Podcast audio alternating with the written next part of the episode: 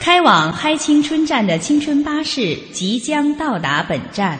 开往嗨青春站嘅青春巴士即將到達本站。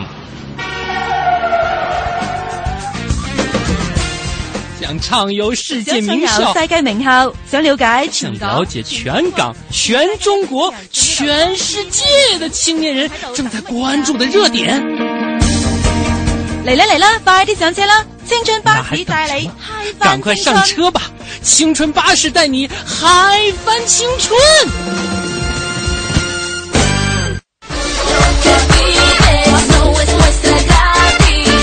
各位亲爱的听众朋友，大家好，这里是正在播出的来自于中央人民广播电台香港之声数码广播三十二台的《嗨青春》，我是小东。各位好，我是文燕。嗯，话说啊，最近燕儿姐和小东呢，都在为我们的体重略微感到苦恼。那是略微啊，是十分。是啊，我昨天就发了条状态，发福了，怎么办呢？然后有一位特别热心的听众朋友呢，就在下面给我回了这样一行字。东哥，你知道吗？你要告燕兒姐，你们知道吗？你你知道你们为什么胖吗？因为你们脾气好，你们把所有的负能量都吞进肚子里边了，我们可喜欢你了。然后我仔细回味了一下他的话，我就知道我消化不良的病根了。消化不良导致肥胖，哈，这个也说得过去。怎么说呢？我觉得关于发福这事儿，可能也让很多的人都会觉得有那么一点点的困扰。也没有什么特别好的方法，就六个字儿：管住嘴儿，迈开腿儿。这是八个字儿。你再数数。有儿化音，你把那个儿加上。這個發兒化音对我们香港的朋友来说还是挺大一挑战的。天上飘着五个字儿，这都不是事儿。各位这么一算，发现哎，还是不对，明明是非要是六个字儿吧？那关键是说他这个吧，就叫说起来比较顺口。你要说天空飘过五个字儿。那都不叫事，呃，或者我们这么解读：天上飘着五个字，那都不叫事，还是觉得不顺口吧？哎，其实说到文字呢，中国的文字啊很有趣。最近呢，有一组关于鼎，就是那个拿大呃，不是拿大鼎的鼎吧，就是这个扛鼎之作，钢鼎之作，钢鼎之作。这个甲骨文图片呢，在网络当中转发的很热。图片当中这个鼎字，一言九鼎的这个鼎啊，这甲骨文造型特别像。一只站立的喵星人，然后把四个爪子张开的萌樣。各位如果不知道，也可以到小东的微博上 C N R 小东去看一下。我下午转了一下这一条微博，非常有意思。他是把这个鼎啊画，就是用这种甲骨文的方式，因为它是刻画出来的嘛，就特别像那个喵星人站立的样子，就跟简笔画那猫特别像。所以很多网友呢，也都把很多这个有关于鼎的成语用喵字给替换了。嗯。比如说啊，给大家举几个例子：一言九喵、三足喵力、问喵中原、力能剛喵。这是喵星人要雄霸天下的意思吗？对，还有的网友是套用了电影《风云雄霸天下》中的那样的一句名言：“金喵岂是池中物，一遇鱼竿便怎么怎么着了。”哎呦喂，不能再说了。是啊，其实只要留心，现在生活当中很多画面都可以变成精彩的这种小段子，或者说也可以转化成一些电影片段，是吧？呃，最近也有很多年轻人把一些搭讪的方式在网络上面晒了出来，我们也和大家来分享一下。最近有这样的一个段子是这么写的：姑娘，你是不是喜欢高高帅帅、有幽默感、有房有车有事业、成熟稳重、时而温柔、时而不正经，还爱你爱得死去活来的男人呢？嗯，是啊，你怎么知道？嗯，活该你单身。这么完美的男人，估计也就在韩剧当中才有吧。是啊，那这个“活该你单身”用的还真的是非常巧妙。稍事休息，马上进入我们接下来的内容。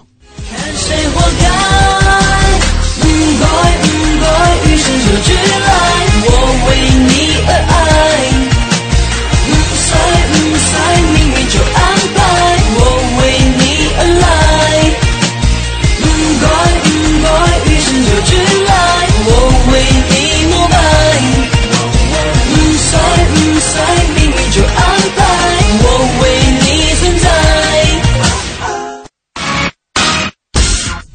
青春的听众朋友们，大家好！朋友们您好，大家好！关注嗨青春。我是黄晓明，我是邓超，我是佟大为，我是秦岚，我是小蟲，我是秦海璐。从失败的绝望中寻找到希望。坚持理想，一定会实现希望。我很喜欢这种朋友聊天一样娓娓道来，真实。希望你会喜欢我们的节目。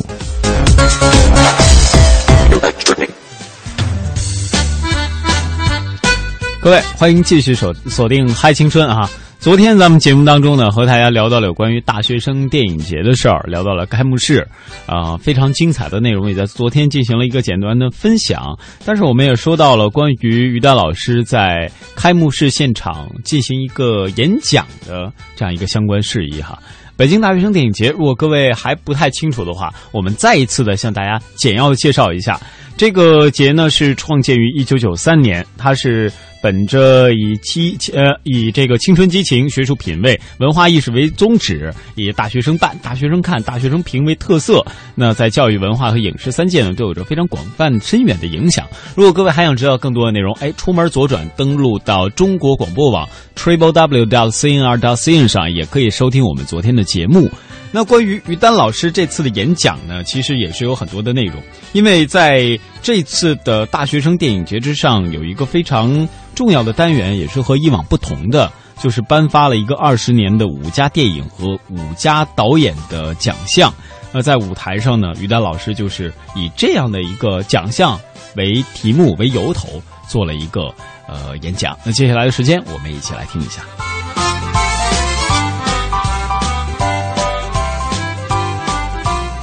尊敬的各位前辈、各位领导、各位嘉宾朋友，还有我们各位大学生，站在二零一四年说到二十年这个话题，真是二十年桃李成长，二十年青春飞扬。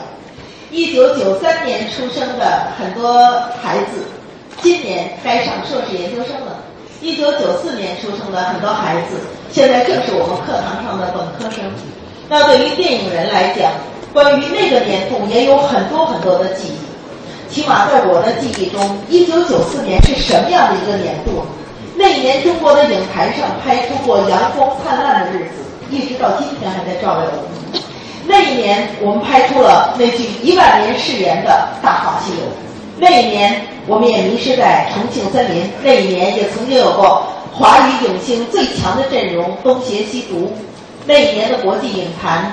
是《阿甘正传》获得奥斯卡最多的奖项，到今天还有人说着阿甘他妈妈的那句名言：“谁也不知道下一块巧克力会是什么样的。”那一年也是《肖申克救赎》问世，二十年后他还屡屡被评为佳片。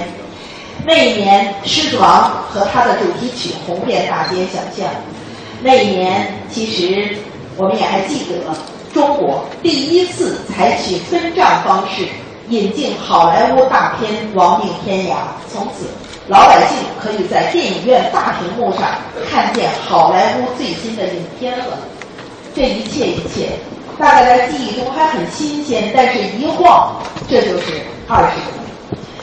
二十年前，我们还叫艺术系；二十年前，一九九四年，我们艺术系开始恢复招生，招收第一届。影视专业的学生，当时我们的还叫系主任，现在我们叫老院长黄慧林教授，以他六十高龄开始创办这个电影节了。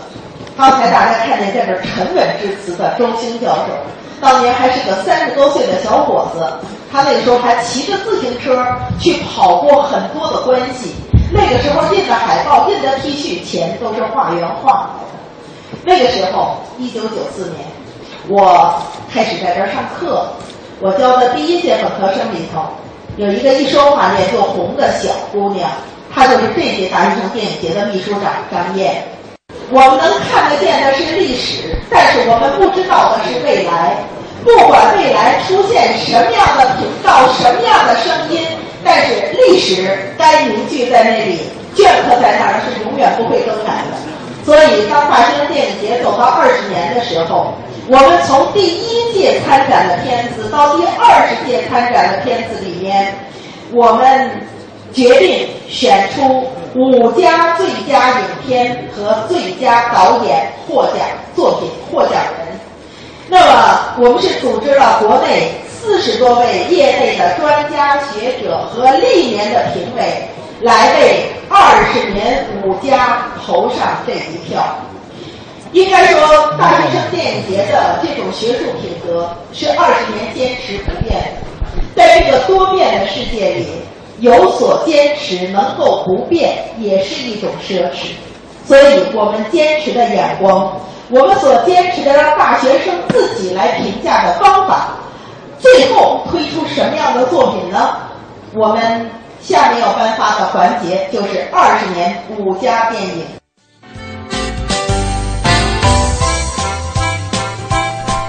刚刚就是于丹老师在四月八号的第二十一届北先生大学生电影节上做的一个演讲，他所要揭晓的就是二十年大学生电影节五家电影和五家导演的这样一个奖项名单。嗯嗯，其实听了他的这段演讲，各位会发现他不单总结了一下和他有关的他所经历的那个年代当中电影的这个历史，同时也把大学生电影节的历史稍作了梳理，而且里边呃，其实中间啊，包括燕儿姐刚才也听出来了，小东制作的时候有一小段的剪辑是什么呢？在现场的时候啊，串线了，这个不知道什么时候这个有这个异样的音响出现了，结果现场总会发生各种各样的这个状况嘛。嗯，但是只要这个嘉宾能 hold 住啊，我觉得这些小状况倒是能够增加一点趣味，让整个的这个活动。虽虽然可能算不上特别的完美，但是绝对算得上是有趣。对，当时于丹老师直接走到了台前，说没有变化，或者没有没有这个出乎意料的事件发生，没有精彩，那我也不会从台后走到台前。嗯，其实呢，说到这个五家的影片呀、我觉得这个非常不容易，因为它是二十年当中的。你像这个奥斯卡每年都在评，是吧？嗯但是这个呢，可是在二十年的历史过程当中所产生的这么五部电影，所以呢，到底哪五部电影获得了这项殊荣，我们也来一起了解一下。首先有请获奖电影《齐天浩》的副代表，应该是冯小刚导演，他特别委托华谊兄弟宣传总监宋小迪女士代为请柬。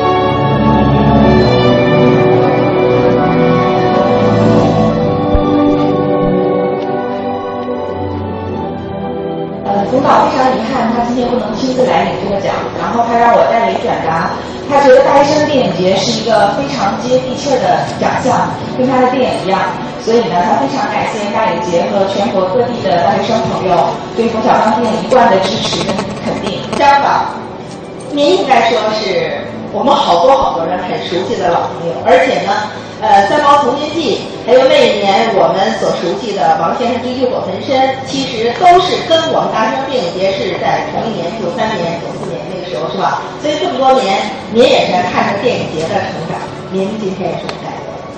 非常非常感谢大学生电影节还记得我。实际上，大学生电影节我拿了呃，这最后一次是前十三年。对，对对。呃，我我一直一直觉得一部电影啊，呃，不是导演完成的，是导演跟观众共同完成的。那么大学生电影节，呃，让我感到最幸运的一件事情呢，我我在大学大学生电影节里找到了我的观众群。那么三毛能够呃活这么多年，主要也是靠大学生，主要是靠大学生观众，而且我非常感谢大学生电影节。呃，我基本上是跟着大学生电影节说长大的嘛，有点装了。我是跟着大学生电影节变老的。谢谢谢谢谢谢。超导就更是我们的老朋友哈。这个我我自己记得，当年看您的《黑炮事件》的时候，我自己还是上大学和他们一样。后来呢，看这个站直了别趴下啊，看轮回，一直也是在九四年前后是这个背对背演电影，是吧？所以呢，呃，这个电影在当初残评的时候。条件还特别简陋，但是这些年您也不断的来到我们中间。当然，我们现在还在看着您拍建国建党的片子，您的片子也还有很多还在来产品。您跟我们新的大学生说几句话。呃，谢谢同学们，谢谢老师。呃，刚才我跟建亚导演还在说，说九三年第一届建亚的三毛。红军记，我的一个电影叫《站直了别趴下》，跟建亚导演一块儿并列了最佳影片，那是第一届。那么到今年二十一届，我们俩又来领奖。我刚才在心里在算，应该是十三还是十四个？拿到第十三个还是第十四个？所以我和我和大学生电影节的约是我的这种情谊非常深。刚才有一点点激动，也不知道说什么就谢谢吧，谢谢大家。王导，其实大学生对你也是一点都不陌生。呃，应该说我还记得《万箭穿心》，我是在金点看的，啊，对，还是在公映之前。后当后来呢，我是去电影院看的《大明劫》，所以这两年呢，我们有好多同学都特别熟悉你的片子。呃，你是这个拿我们的奖，这是第几个？是是应该算第四个。第四个也是第四个。第四。那么，呃，后面还有什么？跟我们的大学生说。哦，呃，我先说说一下现在的那个心情吧。应该说，呃，拿到这个奖是我拿到的最重的一个奖，因为呃，站在这儿的都是我的老师，然后张艳亚老师，然后黄建新老师，包括今天没来的冯小刚老师和和张艺谋老师，都是我的前辈。那我觉得能跟他们在一起分享这个奖，我觉得很激动，真的很激动。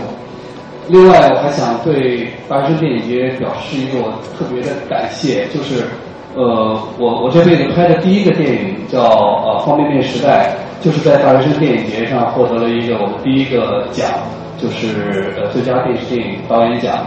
所以如果没有那个奖，我我我我不知道我我今天能不能一直走到现在。就是他一直在激励着我成长，激励着我呃拍越来越多的电影。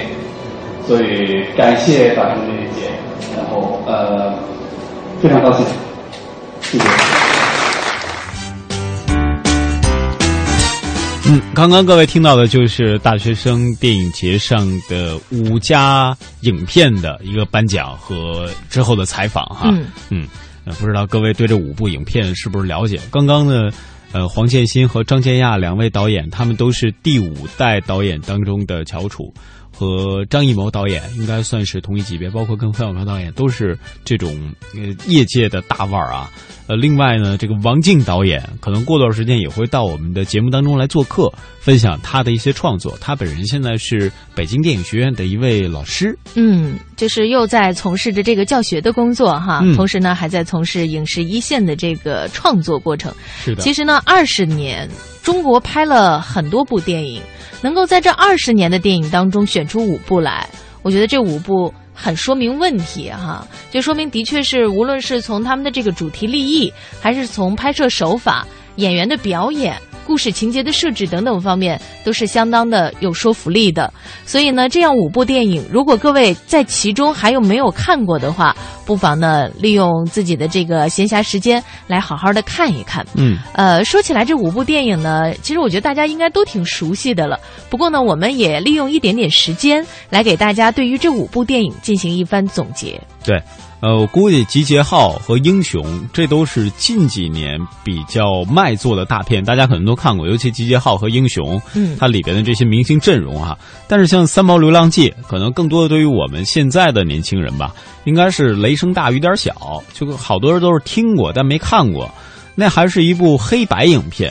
如果各位真的有时间，不妨去看看。那是属于很特殊时代的一个幽默。呃，他讲述的这个故事呢，其实就是在抗日战争的时候，呃，发生的一些事情，但是用一种很具有戏剧性、幽默化的方式去表演，让人在笑的时候又能产生对内心的一种指导和或者说感触吧。我觉得这个词可能更合适一点。这部电影拍摄的呢，我觉得怎么说，就是当时这个演员的选择非常的到位。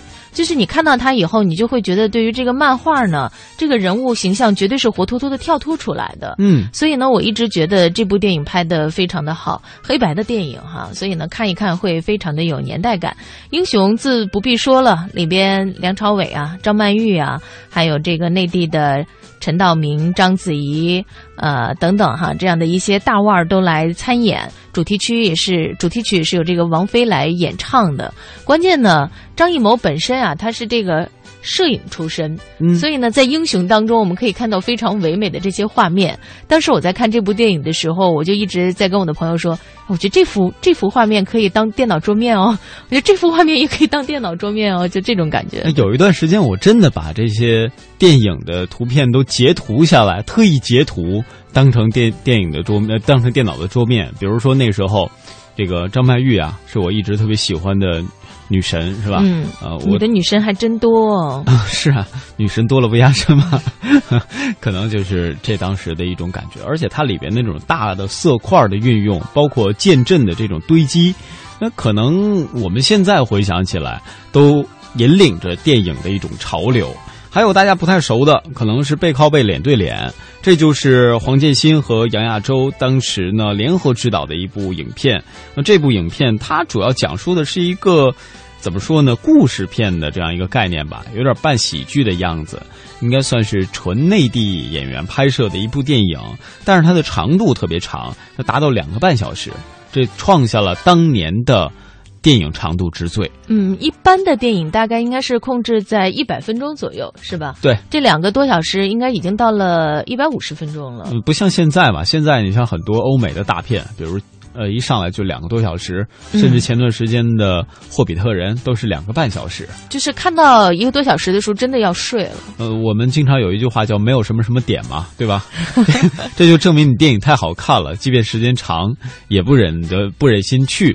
但是这在早期的时候算是一个代表，两个多小时真的是让人觉得看起来还是津津有味儿。哎，呃，说到这个电影《万箭穿心》啊，真的让我们觉得听了故事情节之后，都觉得是一个挺虐心的这么一个电影哈。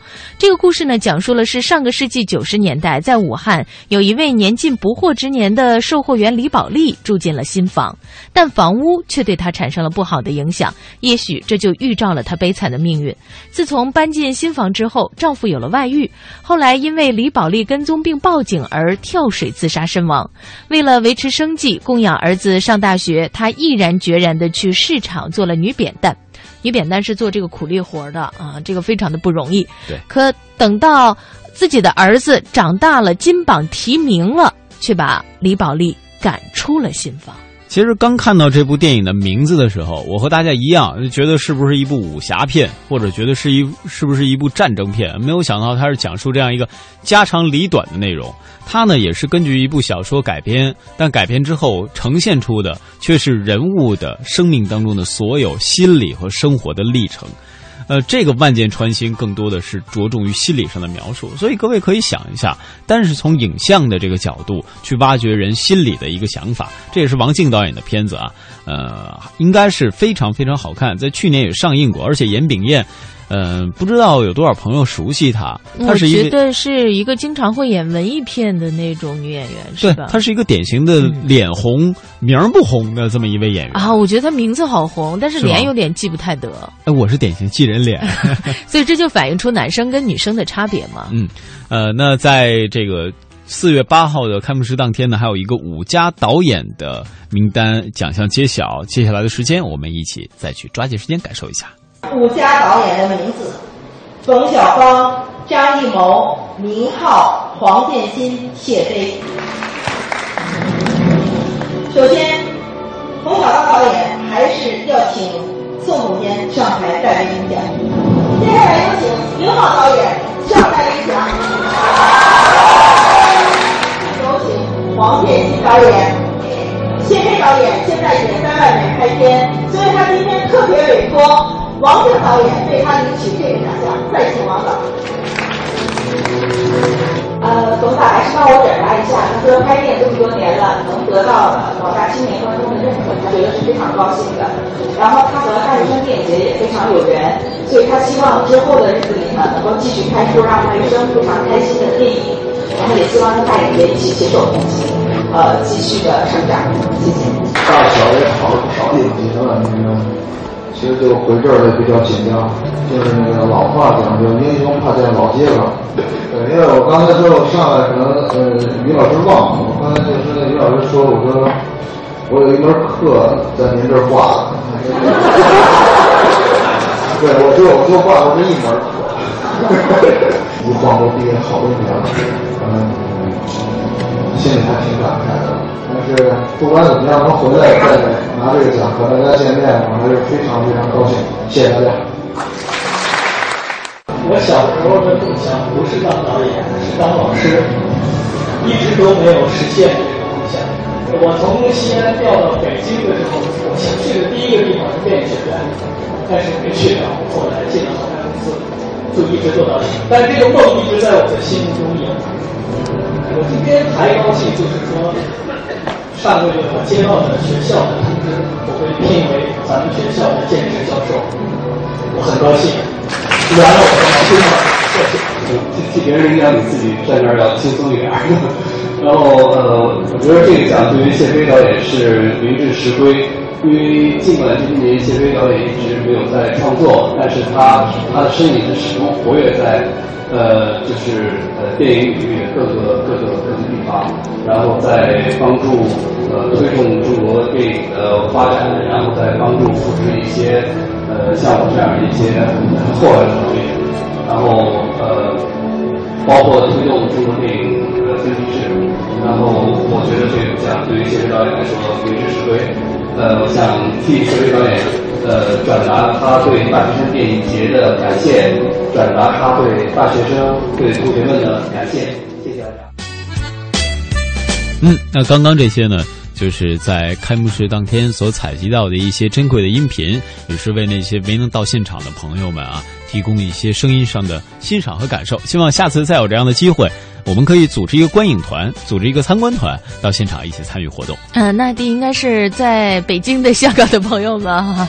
希望我们的这个大学生电影节呢，也能够到更多的这个院校当中啊，去做这样的一些展映活动，嗯，会让更多的同学呢也能够参与进来。我相信年轻人对于电影都有着一种偏好，同时呢，也很对于电影呢做出属于自己的这个评价哈。呃，有更多的电影，更多好的电影可以供我们的大学生进行这个欣赏，那是一件需要我们的导演们集体努力的事儿啊。像今天呢，大学生电影节已经在和上海的城市进行一个联动了。呃，据我了解，未来还会和其他的一些城市的呃。这个高校进行一些联动，但目前好像没有涉及到香港。我也在积极和他们沟通，带我去香港呗，咱们一块聊聊。呃，当然这也只是开玩笑啊。呃，我们也稍事休息，半点评宣之后，欢迎各位继续锁定《爱青春》。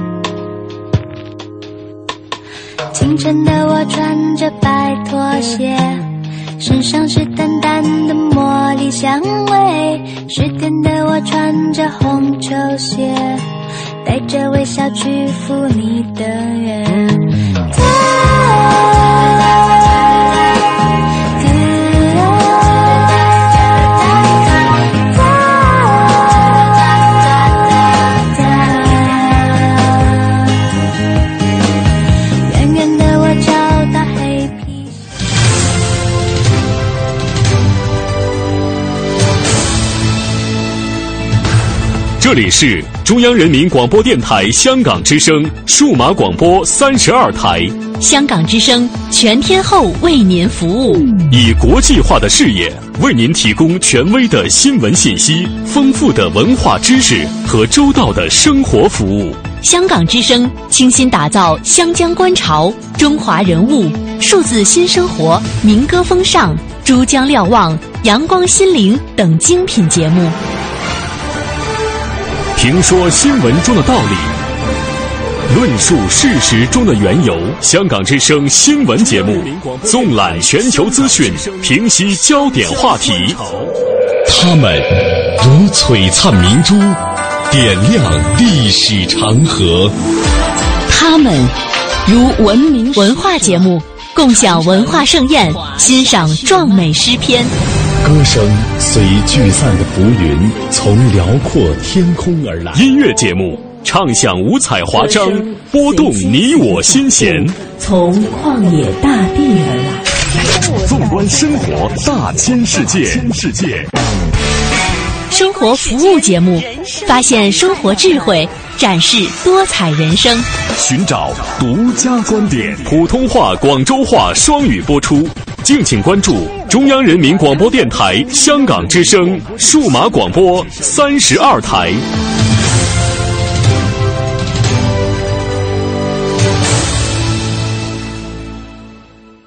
我要让全世界都能听见我的歌声。我们想为小朋友开设冰上芭蕾课。我想给失独老人一个温暖的家。我们要组建自己的话剧社。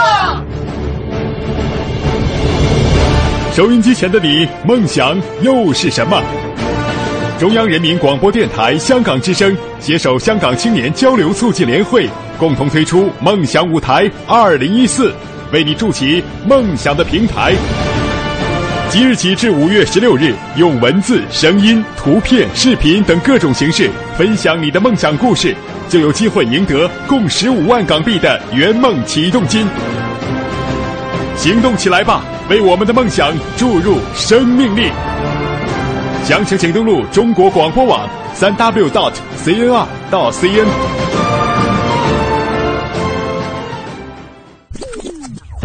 整蛊得逞，嗨；老友狂欢，嗨；环球游学，嗨；挑战极限，嗨；尽情挥洒汗水，嗨；梦想照进现实，嗨是一种乐活态度，嗨是一种娱乐精神。要青春就要嗨！中央人民广播电台香港之声，嗨青春。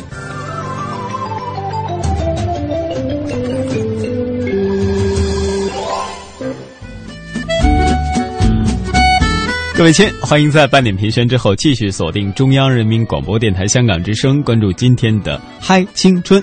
那在上半时段的节目当中呢，和大家分享了还是很多有关于电影节的事儿哈。那下半时段呢，我们依旧按照惯例来和大家分享的是《红楼梦》当中的人物。最近我们一直在解读的都是《红楼梦》《红楼梦》当中的十二钗。最近是怎么了？这个嘴啊，一一直是有疏于练习啊，所以告诉大家勤能补拙，呃，这个这个刀不磨也是要生锈的。那接下来时间，我们就继续请出来自于中央民族大学的曹立波教授带来他的公开开课《红楼十二钗评讲》。今天继续为大家解读的是贾惜春，欢迎收听。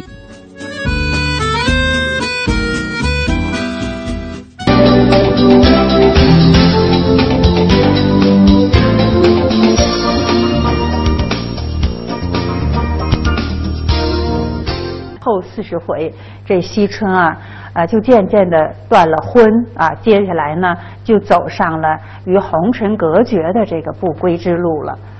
还有像宝玉出家呀等等问题，惜春看的是比较淡的。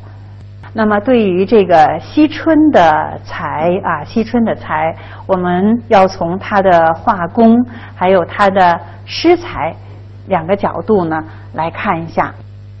好，我们看惜春的画工，这个描画大观园啊，应该说是惜春音色见空、看破红尘的一个重要的契机。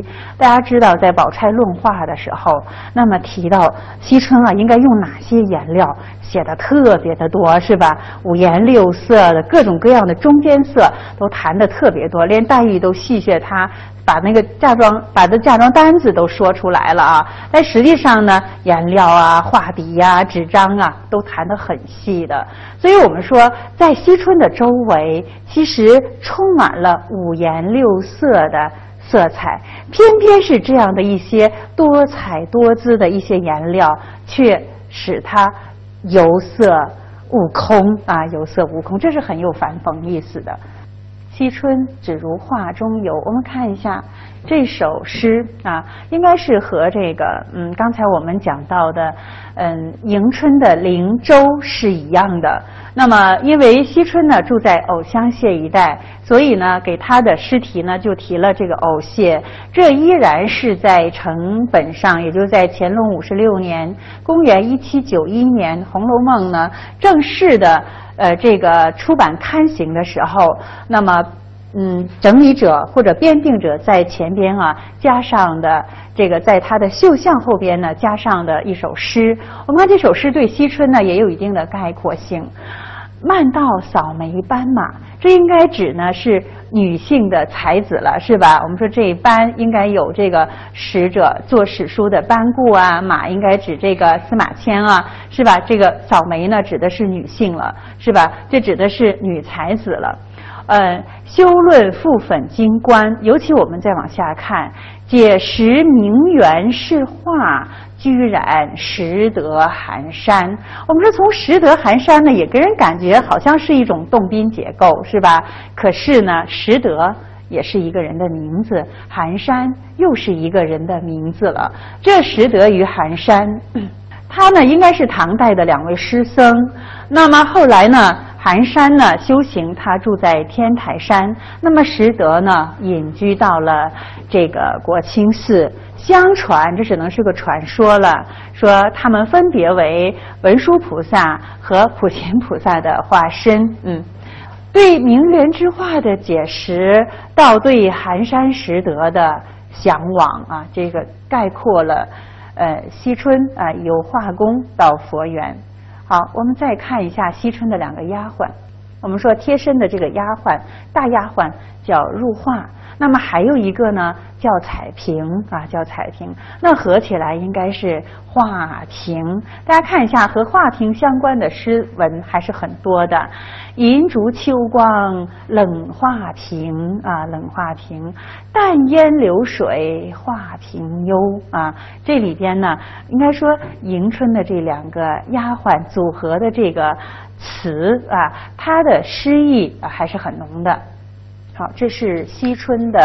画工啊，我们接下来再看一看惜春的诗才。这个惜春的诗呢是非常有限的。那么在元春省亲的时候，他也参与了这个试才题诗的这样的活动。那么跟他的姐姐们一样，每个人啊都呃针对着某一个匾额来写一首诗。那么惜春呢呃就在这个文章造化的匾额。呃，这个下边呢写了一首七绝的诗，一会儿我们看一下。那么除了这首诗之外呢，还有就是以海灯为诗谜呢写的这样一首《灯谜》。就在整整本书当中，我们看到的惜春的诗作呢，并不是很多。那我们再看一下，就大观园诗社兴起的时候，因为他的居所在藕香榭，所以他以藕榭为号了啊。那么，呃，小说里一再写他本性懒于诗词。所以就做了副社长。那副社长的工作具体的呢，他不是献韵，而是呢，呃，誊录监场这首文章造化，一首七绝。你们留心一下这个诗中的意象。其实我们说，在呃迎春的诗、探春的诗当中啊，自我的成分是比较多的。你看一下这个惜春这首诗里边有没有我？有没有主人公抒情的形象？有没有？大家可以看，山水横拖千里外，楼台高起五云中外中，元修日月光辉里，景夺文章造化工。有没有个人情感的抒发？看不见，是不是完全看不见？所以惜春他的起笔是特别的辽阔，纵横千里，一览四方。那么这个通篇里边，你看不到小我，更看不到我们说妙玉所提倡的闺阁身份，没有，是不是？没有，大家可以想见一下，妙玉也是一个带发修行的人，但是他作诗要强调闺阁身份。很显然，妙玉呢实际上是一个对并没有呃这个了却红尘的人，是吧？这个实际上他的情缘还是很浓的。但是我们看惜春啊，他的这个只喜欢化育万物的天籁的造化，所以这种传情入色。自色悟空的这个特点，在他的诗里体现的也非常明显。好，嗯，惜春的结局。那么，惜春的这首《红楼梦》曲子呢，叫《虚花雾》啊，《虚花雾》写的内容相对多，这里边的意象呢也比较丰富。我们认真的来体会一下。前面跟判词表相似了，是吧？将那三春看破，这里既有。时间的内容又有呢人名的寓意是吧？桃红柳绿待如何？就春天的整个的景色。那么还有呢，他姐姐们所面对着人生的纷纭与繁华，似乎呢他都看破了，把这韶华打灭，觅那清淡天和。好，接着往下看，说什么？天上妖桃盛，云中杏蕊多。我们看一下这个，呃，探春呢，她也曾经有“日边红杏倚云栽”，类似于这样的一些诗，呃，这个围绕着她。但是呢，在惜春的眼里呢，好像都把它看淡了。到头来，谁谁见把秋挨过啊？这个可以把它，这个。简化成那个“矮”也可以。好，则看那，我们看一下，它有一些景色的对比，或者是一些意象、一些意蕴的对比。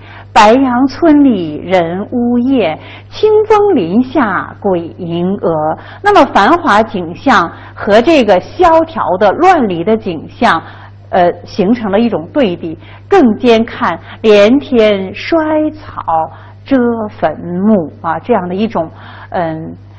我们说很恐怖的，是不是很凄凉的景象和上面的繁华形成了一种对比？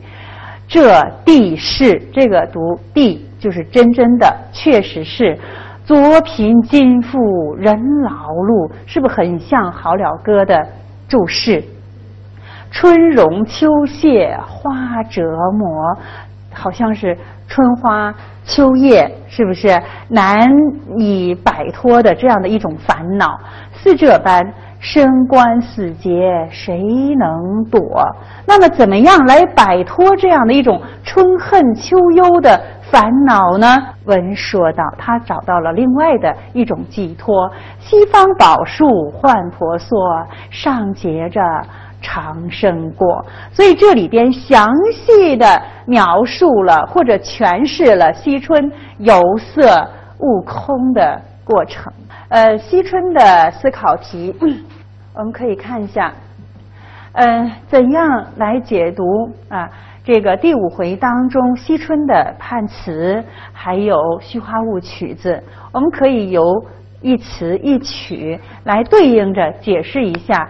惜春的情感世界和惜春的悲剧命运，就以惜春的情来看，惜春对入画的态度是否绝情？谈谈你的理解。如果真的从对于对于宁府的一种否定的角度来讲，是不是惜春也有它合理的成分？那么他对于入画的呃情感的问题，我们可以结合着像。探春对待她的丫鬟，是不是迎春对待她的丫鬟？这样的一些态度上比较一下来谈一谈。好，怎样看待惜春与尤氏的姑嫂关系等等吧？啊，甚至于夫妻关系，那么妻妾关系啊，都很复杂。那么在这里呢，我们由惜春和尤氏呢来窥视一下当时社会的这个姑嫂关系。最后呢，我们看一下从惜春的才入手来解释一下如何来理解惜春绘画的情节。那么感兴趣的同学呢，可以去检索一下惜春的画室以及惜春的颜料，是吧？惜春呢，在作画问题上的态度。我们说他是不是积极的在推进这个画？我们说，呃，我们有些同学在摇头了。那你去统计一下，跟惜春作画有关的一些情节，能否看出惜春在作画，在画大观园这个问题上，是否是积极的、主动的，还是消极的、被动的？但是惜春作作画呢，更多的寓意着一个由色入空的过程。好，关于惜春呢，我们今天就讲解到这里。好，谢谢大家。世界那么大，我却那么小，我想不明白，